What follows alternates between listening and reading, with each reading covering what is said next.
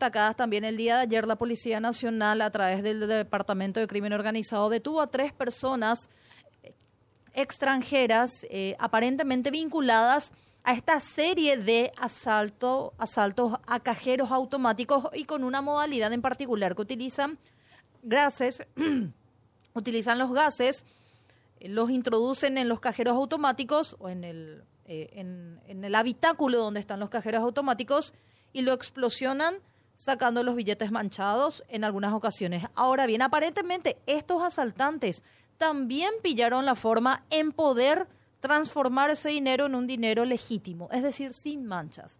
Cada día se van profesionalizando. Está en línea el comisario Luis López, quien es jefe del Departamento de Crimen Organizado de la Policía Nacional. ¿Cómo le va, comisario? Buen día.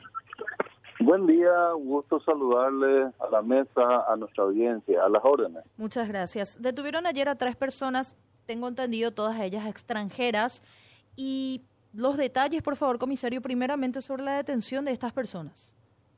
Bueno, para nosotros no existe ninguna duda que ellos son los autores de dos acontecimientos muy importantes, la explosión de cajeros automáticos, uno en la ciudad de Fernando La Mora, que es el Banco Familiar, y otra en Villamora, que es el Banco Sudamérica. A través de los elementos fílmicos, a través de las inspecciones técnicas, trabajo técnico que han desarrollado los chicos del departamento, hemos logrado la identificación propiamente de estas personas.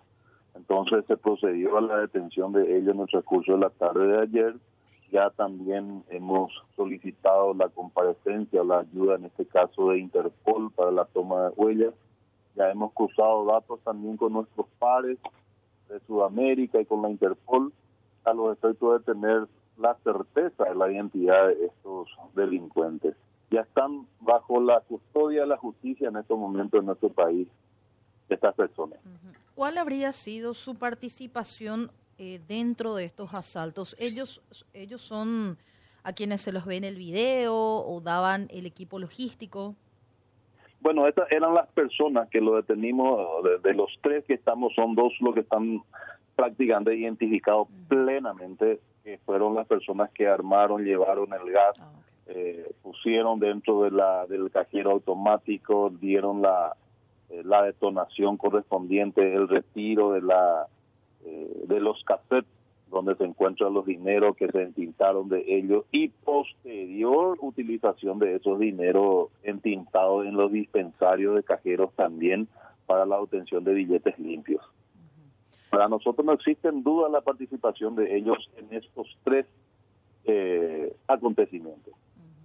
Justamente al respecto, comisario, usted estaba dando detalles acerca de cómo ellos lograban transformar ese dinero entintado, esa tinta roja que al explosionar mancha estos billetes, a al billete sin una sola mancha, sin una sola tinta, ¿cómo es?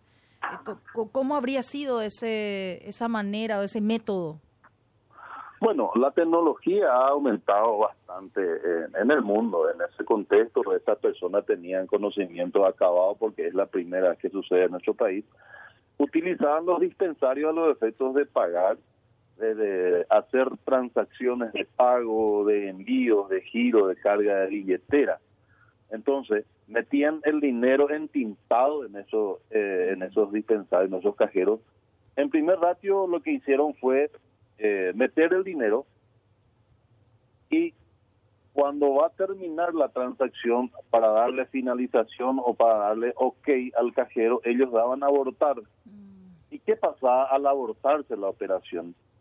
El cajero, el dispensario, eh, lo tenía como tenía que devolver nuevamente el dinero ya introducido. Pero ¿qué pasaba? Quedaba el dinero sucio y el dinero limpio ya prácticamente volvían a tener ellos consigo. esa es la primera modalidad que utilizamos. Posteriormente realizaron la forma de giro activo. Cargaban una cierta cantidad de dinero a un dispensario y enviaban a un cierto número. Y bueno, esa, esa circunstancia nos ayudó muchísimo a nosotros a los efectos de la identificación de los mismos y la detención posterior.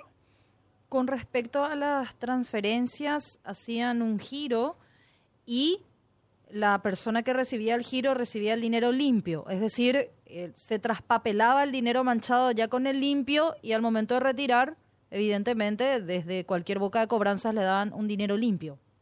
Así mismo, porque uno dejaba el dinero sucio en ese lugar y iba a retirar de otro de otra boca de cobranza, tal cual como usted lo dice. ¿Cuánto dinero aproximadamente lograron limpiar de esa manera, comisario?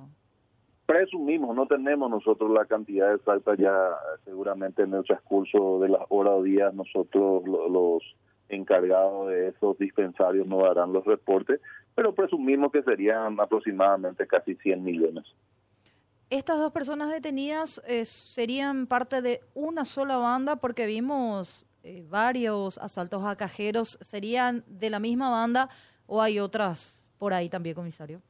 Mm, bueno, de hecho, para que ustedes tengan en cuenta, la Policía Nacional en estos últimos 15 días han detenido a varios elementos del PCC en San Lorenzo, en Ipané, en Itagua, eh, otra parte en Misiones, que serían también una parte de lo que hacían los robos de los cajeros y la otra parte, la del grupo de extranjeros que tampoco descartamos que serían o estarían ayudados por eh, compatriotas nuestros.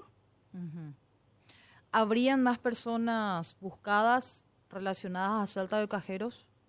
Creemos que sí, creemos que sí, habría más personas participantes.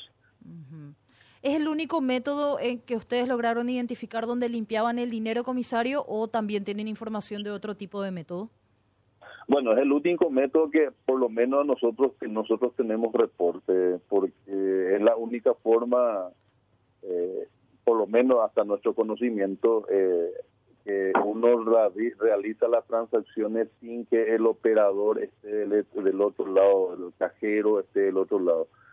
Eh, difícilmente que puedan utilizar a una persona, a un cajero en un lugar determinado, una boca de cobranza, por el manchado de los billetes y sabemos que los conciudadanos, los empresarios, eh, los comerciantes manejan bastante bien lo que los billetes entintados están fuera de circulación, entonces es muy difícil que utilicen otro tipo de boca de cobranza. Al respecto, si tiene conocimiento, comisario, una persona que reciba un dinero manchado de alguna manera o el propio cajero expida un dinero manchado, ¿a dónde tiene que recurrir? Bueno, de hecho que al expedirse o al recibir ese tipo de dinero manchado particularmente, no lo debe de tomar. No debe de recibir de ningún cajero, de ningún comercio, de ninguna entidad financiera bancaria. Ese es el primer punto. Ahí del momento al no recibir, realizar la denuncia, ya sea en el Ministerio Público, la Policía Nacional o el Sistema 911. Porque eh, ese, ese dinero está fuera de circulación, no puede estar circulando en mano de ningún negocio, en mano de ninguna persona. Es más, la persona que tenga consigo esos billetes es parte de la investigación porque entra dentro del contexto de la reducción. El hecho de la devolución solamente le afecta a los bancos afectados en los cajeros automáticos, los que quedan dentro del habitáculo del cajero automático eh, siniestrado. Perfecto, comisario. Les agradecemos todos los detalles y bueno, atentos también a próximos procedimientos que seguramente habrán. Muchísimas gracias a las órdenes. Muchas gracias. al comisario Luis López, jefe de crimen organizado de la Policía Nacional.